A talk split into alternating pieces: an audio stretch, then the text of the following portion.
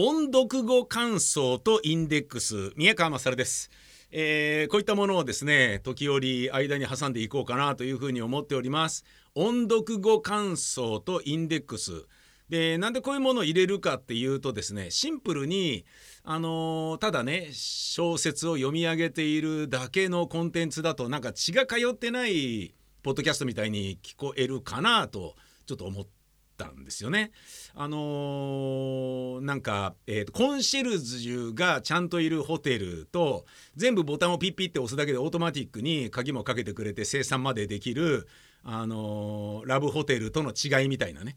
えー、こういうのないとラブホっぽくなっちゃうんじゃねって思ったっていうことですね。あのちゃんと人の体温があの自分の言葉で喋ってるのが間に入った方がまあ血が通ってる感じがしていいかなっていうそれだけなんですよね。でただじゃあこれを、えー、必ず聞いてほしいかっていうとそんなことはなくて興味がねあの作品に興味が強くある人はその作品だけ聞いていただければいいと思っていますしそれがあるべきだと思っています、えー、作品や作家に対してもそれが失礼が一番ないパターンだと思うんですねただあのー、まあカフカに対しての興味があんまりなくてどちらかというと嫌いだったけどでもその宮川がなんかいっぱい読んでるからなもしかしたら興味持てるかもしれないなと。興味持てるかどうかを感じるためにこういうのから先に聞いてみるっていうのはあのいいと思いますいいと思いますっていうのはそれで興味を持って聞いていただけるんであればいいと思いますだけどもともとカミュにあカミュじゃねえやカフカに興味がある人で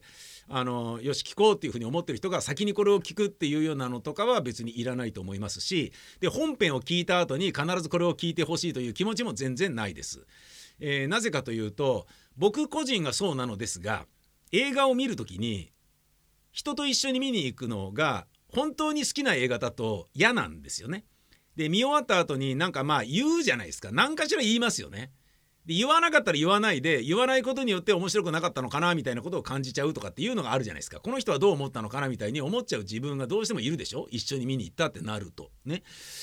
でだけどあの映画もそうですし小説なんかはまさにそうだけどあのどういうふうに受け止めるかっていうのはねあの読者や観客にあの許される自由じゃないですか。で見誤る受け止め方も自由だし読み間違える自由もあるしでそのね考えなくていいことをこれはきっとこうなんじゃないのって深く考えるっていう楽しみ方も自由だしそこまで含めて楽しみ方、ね、読書であり映画鑑賞でありっていうことだと思うんですね。で映画や演劇やコンサートとかを友達や恋人と一緒に見に行く聞きに行くっていうことはあるにせよあのラジオやテレビを一緒に見る聞くはあるにせよ読書を一緒に読むっていうことはないじゃないですか。あのまあまあまあできなくもないけど「せーの」で読み始めようぜっつって一冊のね顔をくっつけ合って読むとかわかんないあのなんだキングギドラみたいなねあの生き物が 三つ首の怪獣が「一緒に本を読もうぜ」とかって言って頭3本並べて読むとかいうのあるかもしんないしで真ん中がちょっとほっぺたくっつけすぎだよどけみたい俺もう読むのやめたみたいにだけど2匹で見てるみたいなだけど全部揃って1匹みたいなそんなようななんか特別なパターンを除けばまあ同時に読書をするってことはないでしょ？ということは読書に関してこそ人の感想を自分が読み終わった時にバンって言われるっていうことはないかなり恵まれたあのー、なんだろうな受け止め方をピュアに自分の感覚で受け止めることができるあのなんだろうな表現方法だと思うんですよね。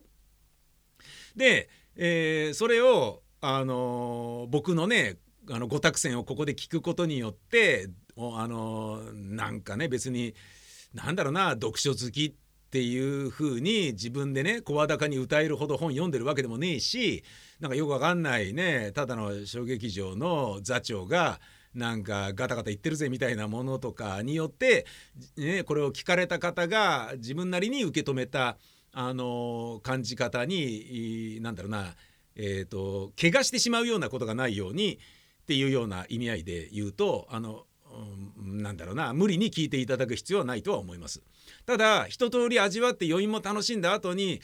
ところであいつはどういうふうに思ってたのかなとかねそんなようなのを興味持っていただけたとしたらつまりこれを聞いても自分のその作品に対する評価がまるで変わらないっていうぐらい完全に確定した状態でえー、かさぶたが取れてもうね新しい次の皮膚が出来上がった状態になってから聞くとかっていうのは全然喜ばしいというかあのありがとうございますっていう感じではあります。だからこれファイルも分けています。あのもちろん本編のお尻に自分のねあの音読語感想っていうのを入れてみようかなっていうことも最初はねやっぱ一瞬頭よぎりますよね。その方がファイルとしてのなんだろう収まりがいいからね。だけどうん必要ないですよね。逆にうざいですよね。お前がどう思ったかなんていうのはどうでもいいしなんかその余韻に浸っていただきたいからその作品にも作者に対しても失礼だなと思ってそれはやめようというふうになったのでござります。えー、さて個々に紹介するのは「えー、変身断食芸人課長の心配」全部、えー、カフカですね。この返信を3つのファイルに分けたのは原作が123という章立てで3つに分かれていたそれをそのままあのファイルに3つに分けたっていうだけでございます。で読んでみて思ったのはこれ以上長いのはちょっとしんどいから集中力も難しいんじゃないかなってちょっと思いましたね。うんあのー、ね読書は本を読むという時間だけをずっとやるでしょ？で僕なんかねある時あのエアロバイクをこぎながら読書するなんていうこともやってた時ありましたけどやっぱりなんか本に失礼だなっていう気がしてやっぱやめましたものね。だできなかないけどね。だけど寝る前にベッドで横になりながら本を読むとかどっかの休憩室で、えー、コーヒー飲みながら読むとか喫茶店でまったりえー、美味しいコーヒーを飲みながら読書をするとかそういう感じですよね。つまり読書をするというためだけにその時間を費やしている。だけどこれを聞いている人というのはこれをただ聞くだけの時間を過ごしている人っていうのはまああのもちろん目が不自由な方とかね、えー、いらっしゃる可能性もあるけれど少ないんじゃないかなというふうに思っていて車運転しながらとかね通勤の電車の中でとか読む時間がないからこの間にとかなんかそういうようなながらで聞いてる人もおそらくいるでしょうしそれがまあ音声メディア音声コンテンツの強みなのでそれを、えー、その力を利用していただきたいのはもちろんある。ってなるとあのあんまり長かったりするのはあのきついんじゃねっていうふうにちょっと思いましたね。うん、まあ返信はねやっぱもうあの作品のパワーが全然違うので全然3つねまあ立て続けに聞いても大丈夫かもしんないですけどっていう。で個人的にやっぱりあの笑っちゃうんですよねもう笑いこらえながら読むのが大変だったな。うん、面白いもんね。うん。あのもうコントだなと思うし。うん。あのもう設定そのものもなんだこれみたいな。だ不条理ってなるとすごいなんだろうな文学的というかなんか実存主義的とかそういうようなことでねカフカ語られがちだけど俺はもう単純にもうねなんかあの声出して笑うものなんじゃねえかっていうふうに思ってるところもあるんですよね。あのだって考えてみてくださいよ 普通に考えてみてほしいんですけどあ起きたら虫になってるっていう状態なのにあでもえっとままとりあえず会社行かなきゃっていう 時点でもう超絶面白いじゃないですか超絶面白いよね。あとはねその下宿人がね出てくるんだけど下宿人に隠していたね虫の存在を、えーとバレた時に私たちはもう家賃は今までのね未納の分も一切払わない。いいですよね。みたいな感じで怒られるっていうね。こととか。だから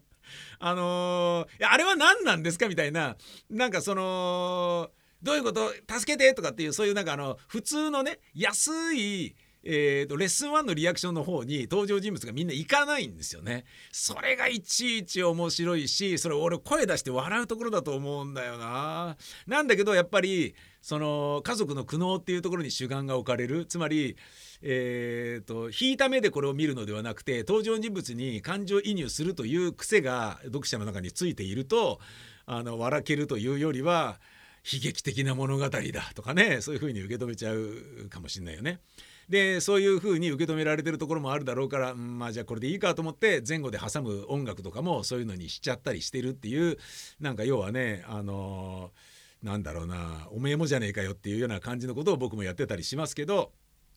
でも俺はシンプルに笑うもんだろうっていうふうに思ってますね。あと読みながらあこれしまったと思ったのが玄関の間っていうのがあるんだけどいわゆるこれエントランスのことだと思うんだけど玄関の間って読んでるところがあったりして玄関の間ってなんだよと。次の間とか今とかそういうようなことだと思うんだけど今っていうのも出てくんだよね。リビングって書いてありゃそれでいいじゃんってことなんだけどなぜか和風建築に置き換えて、えー、翻訳しようとされてるから玄関の間っていうのが出てきてだけど叩きまで降りてなんとかかんとかっていうのもあるから玄関の間っていうのはだからいわゆる入り口の付近ってことでしょ？玄関っていうと入り口の扉だけを指す場合もあるしそう受け止められ内と外の境目っていう見方をされる可能性もあるから玄関の間っていうふうにしてんだと思うんだけどこれがね玄関の間と言ったり玄関の間とか言ってたりするのがちょっと申し訳ないと。あとはえー、曲がり人下宿人かが出てくるんですけどこの下宿人と大家との関係っていうのが日本と全然違うものですよね。あの借り手市場ということなんでしょうね。あの飯できてないよとかっていう、えー、なんかね大家さんとかね諸生人諸生じゃねえか。だから下宿人か。ななんかその大家さんに対して強気に出るようなあの感じ。なんだろうな。ペンションで借りてるお客様っていうようなイメージがあの曲がり人とか下宿人のねとの関係としてあるっていうのがまあちょっとなるほどなっていうような感じでしたかね。1912年の作品「変身」まあ言わずと知れたっておなじみのっていう変身でしたね。そして、えー、1921年に書かれた「断食芸人」これもね面白かったあの切ない芸人のお話で、えー、切ないんだけどだけどやっぱ俺は笑っちゃうところもいっぱいあるんですよね。あの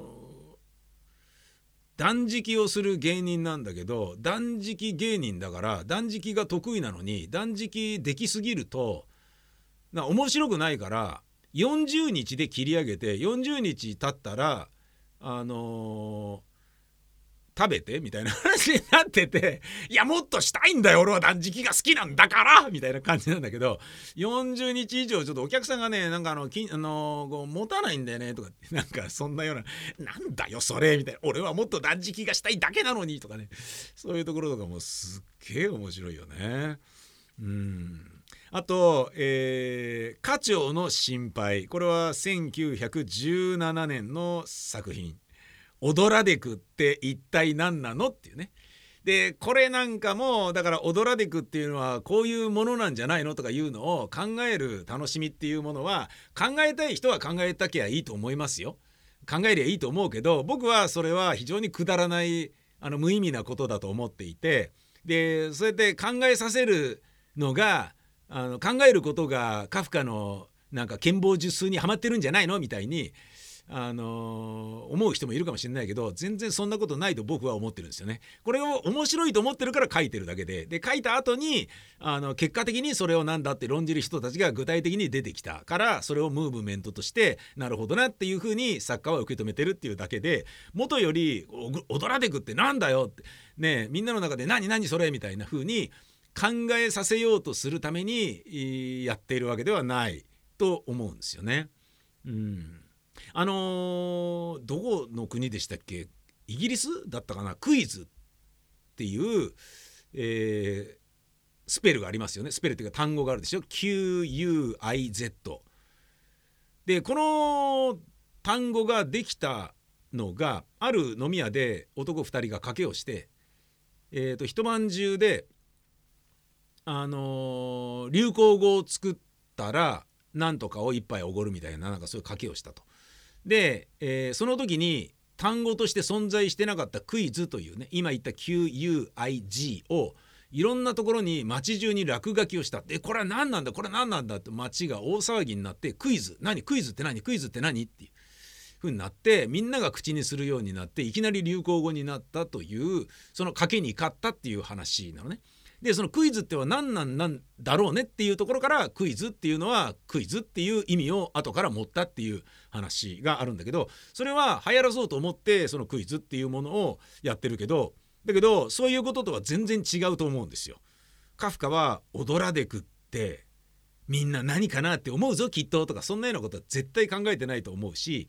そういうことで言うとこれに関して何なんだよオドラデクっていうのはとかねそういうのを考えるのは俺はなんかね失礼な逆に作品を安っぽくするようで嫌なんですよね。サミュエル・ベゲットの「五道を待ちながらの五道って何?」とかゴッドの神ってことなんじゃないの？とかなんかもう言ってる人いるでしょもうやだみたいなやめてみたいな恥ずかしいみたいなそんな話聞きたくない！みたいなそういうことじゃないよ！みたいな。もうねそもうなんかそんな読み方して何が面白いんだろうなって俺なんかは思うんですけれどもね。うん、あの演劇人っぽいことを言うならば例えば塚公平の熱海殺人事件とかでもね大山金太郎は本当に花子を殺したんですか？って飲み屋で塚公平に聞いたやつがいたっていうこと聞いてもがっかりではあ？みたいな。いやだからそういうことじゃないんだよっていうね。そういうことじゃないでしょっていうねえことなんだけどまあでもねその「踊らでく」っていうのはきっとこうなんじゃないのっていうのをああだこうだ言うっていうのも含めて読者の自由で与えられてる権利だからそれはそれでお楽しみいただくのもそれはそれでいいとは思いますけれど僕はあんまりそういうことを考えたくはないなとシンプルに面白かったなっていうふうに受け止めていたいそんな感じの宮川でした。